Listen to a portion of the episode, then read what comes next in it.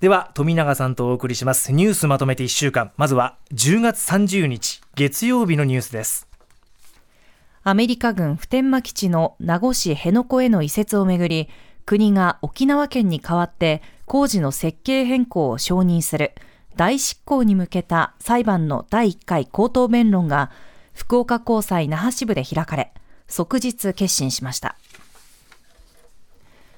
元自衛官の五ノ井里奈さんへの強制わいせつ罪に問われている元自衛官3人の裁判が福島地裁で開かれ、検察は3人に対し懲役2年を求刑しました。以上、週の前半のニュースをお伝えしました。まず富永さんコメントしていただきますのは月曜日の辺野古大執行訴訟についてですね。はい、えっと、こちらなんですけれども、はい、よくあの報道などで、国側と自治体、まあ、この場合、沖縄県ですよね、はい、において、公益と考えるものが異なるっていう形で、よく使われる表現として、主張が平行線であるっていうこと言われる言われていますよね。はい、ただ、よく考えるとその、そこに住んでいる人が、自分の住んでいる地域のことを決められないっていう、いわば自治を奪われているような状態なわけですよね。うん、安全に過ごす権利であるとか、そうそういう意味で主張型にぶつかってる平行線であるというよりは沖縄の自治が損なわれている問題として本来語らなきゃいけないのかなというふうには考えていますね。なるほどそれから同じく月曜日ですね、えー、元自衛官の五ノ井里奈さんの裁判について。はい、えっと、改めてこの報道を見て気づいたのはあの五ノ井里奈さん非常にお若くていらっしゃるんですよね、はい、まだ20代で。で私はあの若い人の社会運動なんかをよく研究するのでよく若い人ご自身に質問されるのが私たちって数の上で非常に少ないと例えば選挙に投票なんか行っても、うん、あの年長者とは全然その層が違うから私たちが声を上げても意味ないんじゃないかって言われる。ただ、うん、その疑問に対して答えてくれるくれるのがまあもちろん答えるために五ノ井さんやってるわけじゃないですけど、えー、あのこの事例だと思うんですよね。というのは、こうして声を上げること自体は年齢そのものはもちろん関係ないわけです。ただ、はい、年長者の、まあ、私も30代の後半に差し掛かりまして年長者の側なんですけれども、えー、年長者の私たちがこういうものだってあの社会を生きる中で考えちゃってる。あの例えばこういう組織なら、うん、それこそパワハラセクハラくらいもしかしたらあるんじゃないかとか、えー、あるいはジャニーズの件なんかもそうかもしれないですけど、うん、ただそれっておかしいんだよとそもそもそそこに価値観の歪みがあるんだよっていう私たちが当然だと考えてくれるような価値観の歪みを正してくれるような、おそらく社会に新しく出てきた人とか若い人が声を上げることってそういう価値があるんじゃないかっていうのは改めてこの事例を聞いて考えさせられましたね。ね。その若い世代の皆さんのまあ声にもちろん期待はねしたいと思うんですけれども、一方で私なんかも感じるのがまずは当事者にならないことを自戒を込めて気をつけなければいけない,、いけないのとあとは我々世代がそういう若い世代の声が出やすい届きやすいようにするサポートをやっぱりしないと。積極的にしないといけないなっていうね。そうですね。その、いつの間にか私たちって年齢を重ねて権力を持っちゃってるんですよね。気がつくと。ええ、うん、それでも若者気分でいると確かにそういったやる、やる側というか、攻撃してしまう側に回りがちですよね。えー、本当にそれも自戒しなきゃいけないですよね。はい、でもう一点、あの、五ノ井さん実は私が担当しているニュース2 3にゲストであの、来られた時に言っていたのが、今、防衛省が国を挙げて特別防衛監察を行って調査を徹底している機関であっても、五ノ井さんのもとに届くメッセージは、実はハラスメント被害に遭ってるんだけど、上司からは大ごとにしないでくれっていうようなことを未だに言われてると。これだけ国を挙げてやってるのに、今もそんなこと言われている現状をちょっと分かってほしいっておっしゃっていて、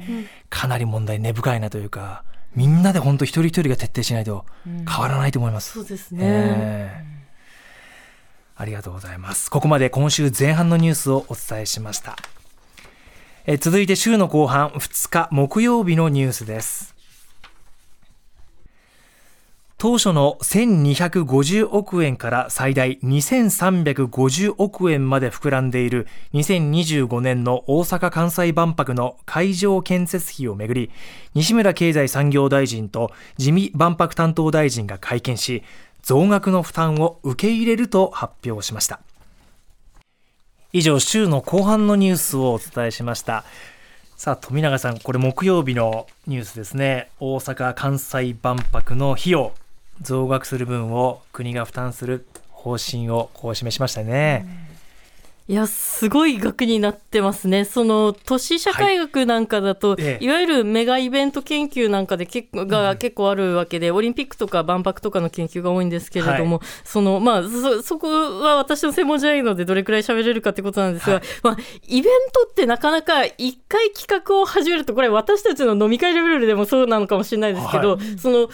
止まる方向に動かないですよね、うん、基本的にはやる方向にその意識として、特に主催というか関与している人々の意識として、はい、あの働いちゃうので、もう企画が進んじゃうんですよね、はい、時と場所さえ決めちゃえば、うん、ただもう一つとしてイベントってどうしても大きければなんかイベントの主催とかしててもすごい思うんですけれども、うん、その大きければ大きいほどやった感が出るというか、俺たち頑張ったよなみたいな感じになってしまうので、なんかそういう素朴な感覚みたいなのがいまだに政治においても通底されてるんじゃないかなっていう感覚もすごく受けるわけですよね。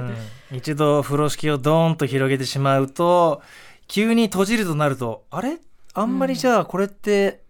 楽しそうなイベントじゃないのかなって思われたりとか？そうですね。もちろん過去にはその海外で辞めた事例であるとか、はい、あるいはコストダウンした事例みたいなのもあるんですけれども、はい、何かその大きければ大きいほどでそのやった人が偉いみたいな感覚からもしかして抜けられてないんじゃないかって感じることはすごくありますよね。当初のほぼ倍になってしまいました。えー、ただその額もそうなんですけどこれ一向にですねまあ開催が2025年でまだ先とはいえ具体的に私たちにどんなサービスをどんなイメージをもたらしてくれるのかっていうのが理念とか概念ばっかりで伝わってこない部分がありますよね。それもやっぱり怖いところですよね。ね。これにこれだけ使えますって言われればまだ感覚として、はい、市民の感覚としても分かりうるわけですからね、ね、北村さんこういうアトラクションに乗れるんですよとか、はい、こういう体験ができるんですよって言われればね、うん、そうなんかちょっとワクワク感っていうか、うん、楽しみ欲しいですよね、うん、わあ行ってみたいなとか、うん、まあなんかえものすごくお金かかるんだなみたいなイメージが先行しちゃってますよね、ねこれからまたどうなるのかひょっとしてまたまた増額の話とかも出てきちゃったりするとかしないとか分かりませんが、はい。どうなるんでしょうか。さあそして今週この他にもさまざまなニュースがある中で、えー、富永さん木曜日には、えー、自民党の小泉進次郎元環境大臣ら超党派の国会議員がネット社会におけるプライバシーの在り方を議論する議員連盟を発足したと。で今後はこの議連としてプライバシー保護に関するガイドラインの設定制定などを見据えて議論を深めていくそうなんですねこれについては。そうですね、はい、ネット社会のプライバシーについてということですが、やっぱり背景としては、その誹謗中傷みたいなものであるとかがあるということで、はい、その私自身もやっぱり社会運動をやられてる方って非常に攻撃されやすいというか、はい、誹謗中傷の的になりやすいので、情報開示請求とかの支援なんかをしてるんですけれども、やっぱり時間とか初期費用がものすごくかかると。で、あるいはその誹謗中傷ですとか、事実誤認を真に受けた人々の数の力で、どんどんその攻撃がハードになっていって、どんどん疲弊していくような、攻撃された人たちが疲弊していくような状況があると、そう考えたときに、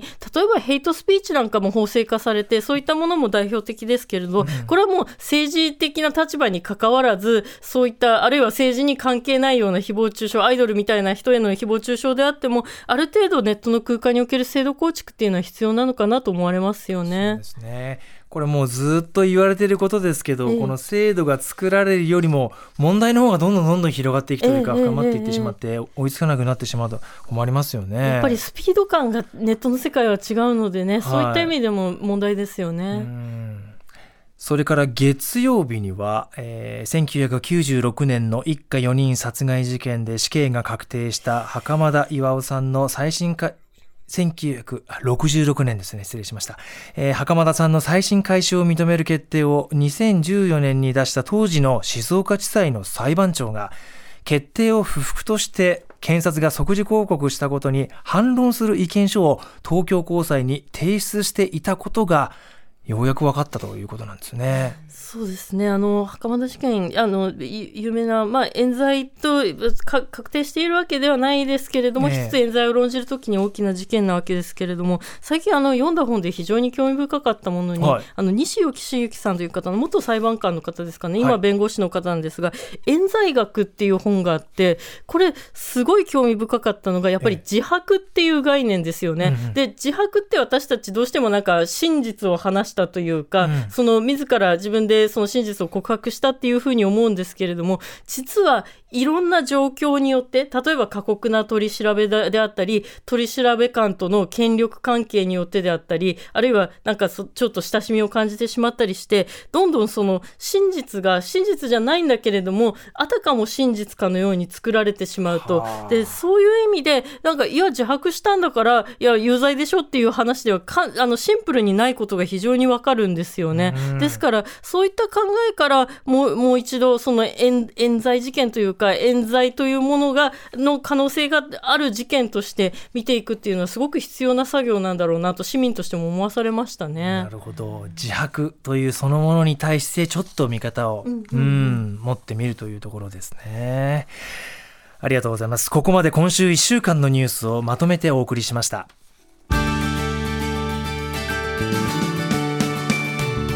まとめて土曜日